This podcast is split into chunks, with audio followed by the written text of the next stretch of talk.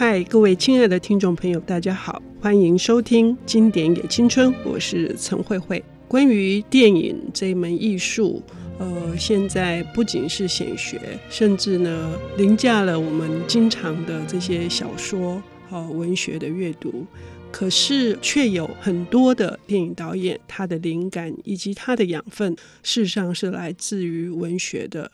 电影呢，它的表现手法千千万万种。有人说电影是有文法的，那也有些新锐的导演，他们以前卫的实验的精神想要突破它，但是这种突破是有难度的。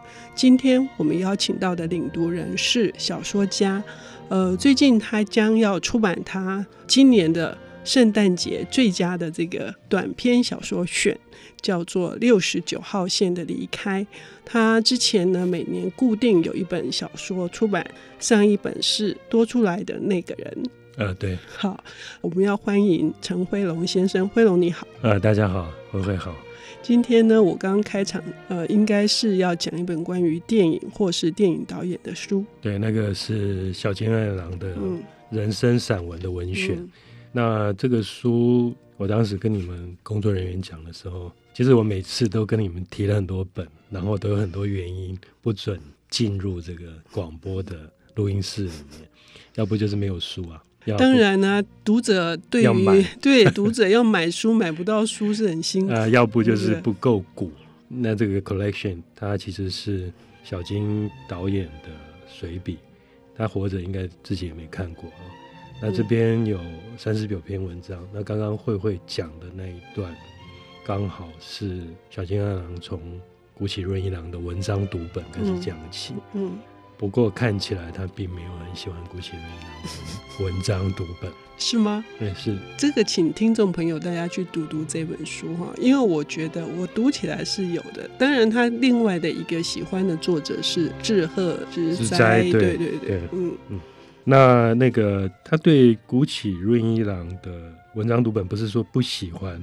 是说他对于那个他在电影的影响里面，似乎志贺直哉对他的影响更大。嗯，不过像小金这样的人，我觉得最有趣的地方就是说，有一定程度的了解，就是其实谁都不能影响我了。是，对对对。嗯，那那个刚刚慧慧讲的，我今年的新小说《六十九号线的离开》，其实听起来就是一个火车，嗯啊、呃、相关的情节。那我们现在先讲这个卖豆腐的这个事情。嗯，小金这本书的主标题结集的时候被放了一个新的题目，叫做“我是卖豆腐的，所以我只做豆腐”。嗯，我觉得这个呃日文版的编辑其实是呃蛮厉害的，就是他那个顺序并不是依照他的编年史。嗯，哦，他一开始用了一篇，我觉得最有趣的就是说这个第一篇一盘咖喱饭。就讲得很清楚，说，哎，我小金到底是怎么样一个人？嗯，哦，然后他讲了一个很有趣的事，就是说，现在年轻人要当导演很困难。嗯，这个可能是在所谓五零年代的事情，因为他放在那个电影寻报嘛。嗯，那其实到了我们现在又不一样了。嗯，现在看起来当导演是蛮容易的。嗯，哦，就是以前，呃，大概是二十年前，我觉得写小说这件事情很少人写。现在，天哪！因为网络的关系，网络关系是那因为手机的关系是啊，所以拍电影也变得很容易。嗯，小金他说，呃，因为要当导演很困难，但是呢，他怎么样当导演的呢？嗯，因为呢，他去啊、呃、去当了某一位拍时代剧的导演的助理。嗯，那助理呢，当然是很多个、啊，那对他来说，他觉得很很不爽。因为助理就跟杂工一样，嗯啊，其实，在台湾来讲，以前也是一样啊。嗯，当然以前在电影圈，你进去，不管你是念什么科系的，你进去就是从买槟榔开始，不是买便当，是买槟榔，先买槟榔，再买香烟，然后再买便当。那因为我很早就在拍电影的事业体里面做类似干部的工作，我心里就很庆幸，天哪！我以以前，因为我念书，虽然我念的是美术。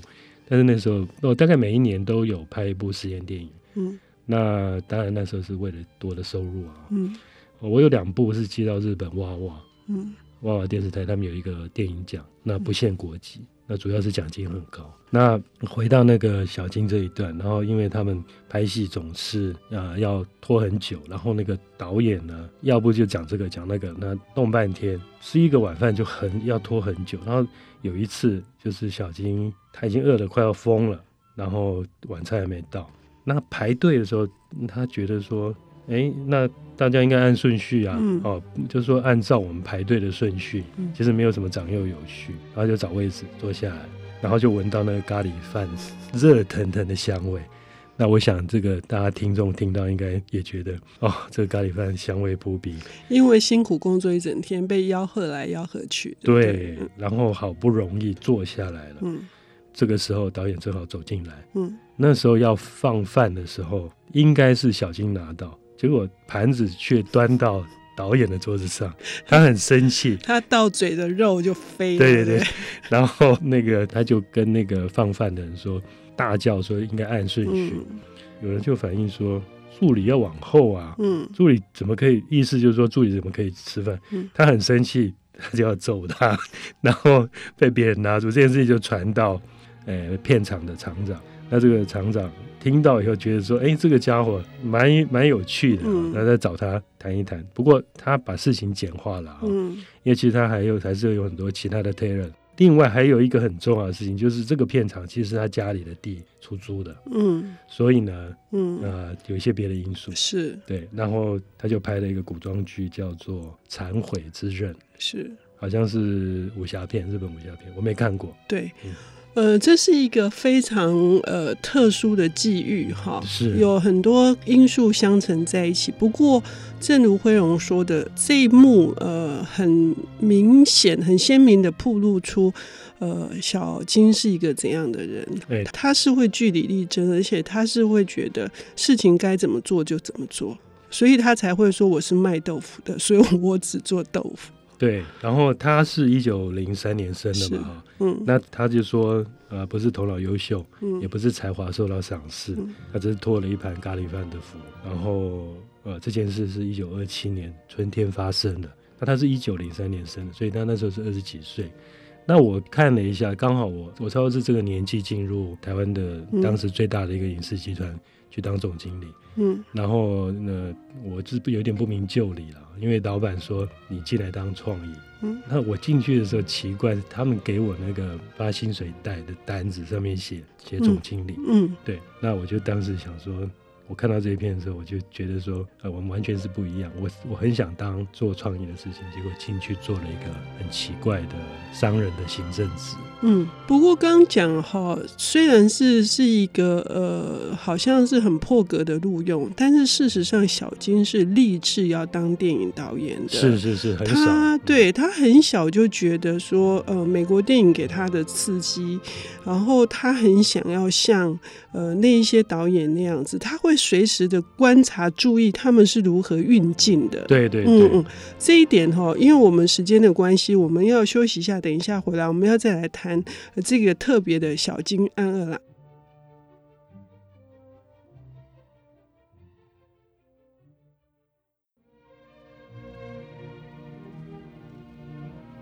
欢迎回到《经典也青春》的节目，我是陈慧慧。我们今天邀请到的领读人士刚要出版他的最新的短篇小说集。那我们要欢迎的是带来这一本小金安二郎的呃散文集，叫做《我是做豆腐的，所以我只卖豆腐》。欢迎辉龙。大家好。嗯，那刚刚录第一段的时候。呃，我被主持人嫌弃说讲话太慢了。那我觉得小金安二郎的电影拍的更慢。他的 原来你是为了配合他的风格，因为他的电影，所以我原谅你。他的电影的镜头真的是非常非常的慢。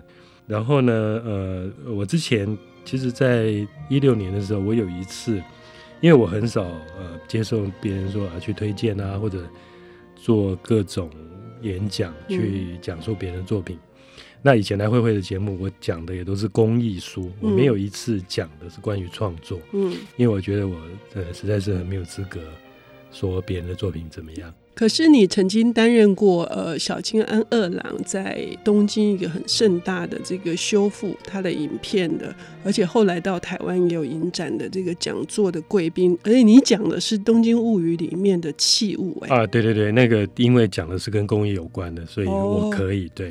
那那个蛮有趣的，就是呃那一年是二零一六，我刚回来台湾没多久，然后他们这个艺术杂志。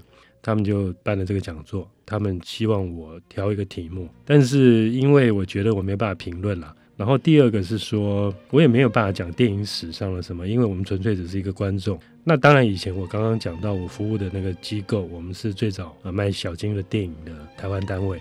然后呃，所以我因为喜欢，然后也方便，所以我看了很多遍拷贝。然后那个时候，我对于《东京物语》里面的现代跟日本传统的器物。我觉得非常的有兴趣，嗯，那我就讲了这个部分，那大家觉得很诧异，就是啊，里面我从《东京物语》里面有一个大钟，很大的钟挂在大楼里面的，讲到他们用的晚上喝酒唱军歌的时候喝的那个酒杯，嗯，啊，我每一个器物都单独从底片画面抽出来，然后放映给大家看。那后来因为我放在最后一段，有三个人讲。那后来大家都很埋怨，中间讲太长了。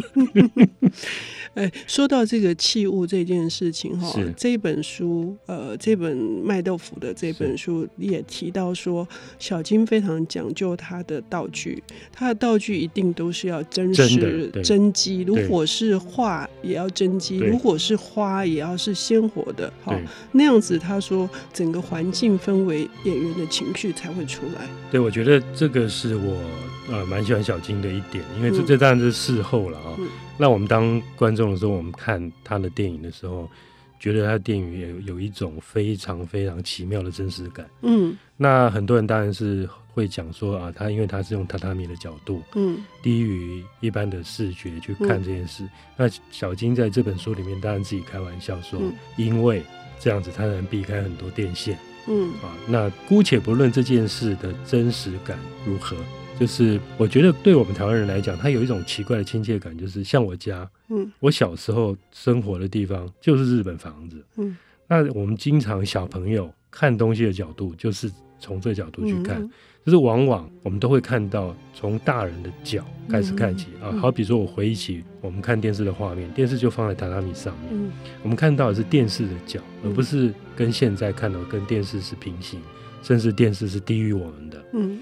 然后呢，呃，像冰箱，以前的冰箱打开以后单门的，打开以后，我看到的都是最下面那一个。嗯，哦，那我觉得小金他讲这个很有趣，就是他很贴近生活，是不是？他其实在挑战一般的。我开场的时候说的，呃，约定俗成的一些文法，就是电影里面应该遵守的公式，他好像一直在打破这些公式。对，这一点，就是我觉得说，他看起来虽然是非常的日本，但是那个慧慧刚刚讲到的部分，他从很小的时候看美国电影，他就自己会记下记录来。那这小书里面有写，嗯，然后他自己会去想说，为什么他们这这么拍？那我想，只有天生想当导演的人才会这么想。像说，他有一篇讲到说，他几乎不用移动、嗯、重叠、淡入淡出等拍摄技巧。他就说，如果机器不够好，这些手法会让画面摇晃、不干净，尤其是重叠。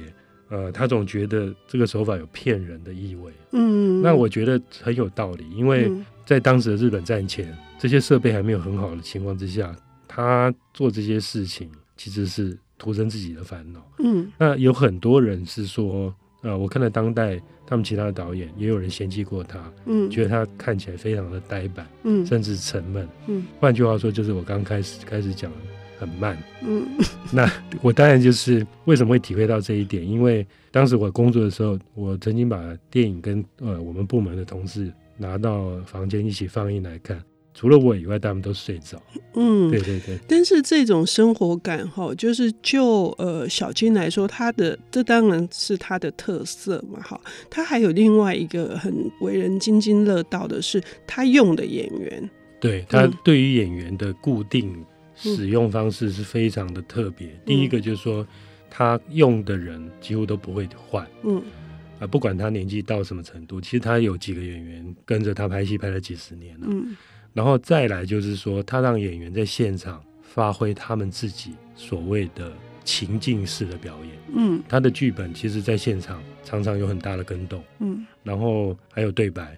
嗯，对白他也会根据演员当时的情绪反应，嗯、做出当时的调整。嗯、那这个就是我们后来看小金他这些片子会震撼的原因。他的演员的讲的话都非常的少，但是那个生活感让我们觉得说，那个留白都很像我们自己生活里面的情境啊，嗯嗯嗯，尤其是呃亲情，嗯啊，那这个是最好玩的一个地方，嗯，就是它里面有一段就讲到说有人攻击他单身，嗯，然后以及他不但单身，而且越越老，嗯，然后他就很有意见了，嗯，他的意思是说，如呃这个当然很多人讲过，就是说如果你要当要拍强盗片，难道你要去抢吗？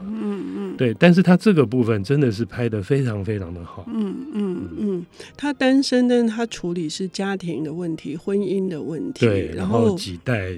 对隔代之间的代沟的的问题，关于演员的那个部分哈，他还讲了一件事情，我也印象很深刻，就是他觉得演员不是表演，演员要表现出来的反而是性格。一个能够把性格发挥的淋漓尽致的，就不需要表演哎。哎，没错，他真是真的是这样讲，就是说他觉得说电影圈。给一般人的印象是善于制造明星，嗯，但是对他来说，他要的真的是演员，嗯，那就是演员演戏演的是那一出戏，嗯，而不是变成一个固定的明星，嗯，那这个我觉得我我非常钦佩他，嗯，然后我前一阵有写，呃，就前几天我写了一个东西，就是为了上节目，那我稍微重看了一下，哎，他的电影，那里面那个袁杰子讲了一段话，就是啊，说他一个人生活以后。日子变长了，嗯，啊，就这么简单。那那个对白呢？呃，事后就是呃，我曾经看过，就是其实是袁洁子自己改的，嗯，哦，然后改的非常简短。那那是李子忠当时是爸爸嘛，嗯，那袁洁子就是单身以后在跟爸爸碰面，他有一天在收衣服的时候想起这个话。那我觉得这是有一点像禅一样的嗯。对白，嗯、就是另外一个部分来讲说，这个演他演员演不演戏的时候，常常好像是对我们讲话，嗯，而不是对着里面的人说话，嗯，对。对，嗯，那我觉得这个很大留白给我们呃有一种共鸣的，嗯，对，这个留白也是一种余韵哈，也是这个小金他无论如何想要表达出来的余味无穷的感觉。但是那个余味无穷到底是来自于哪里？也就是，呃，这本书里面也有记者问他说：“那导演拍电影最想表现的是什么？”辉龙，我们要留给听众朋友自己去读书，好不好？好，那希望他们找得到这本书。对对对，希望去读这本。我是做豆腐的，是。那也希望大家读惠龙的最新的小说《六十九号线的离开》。谢谢。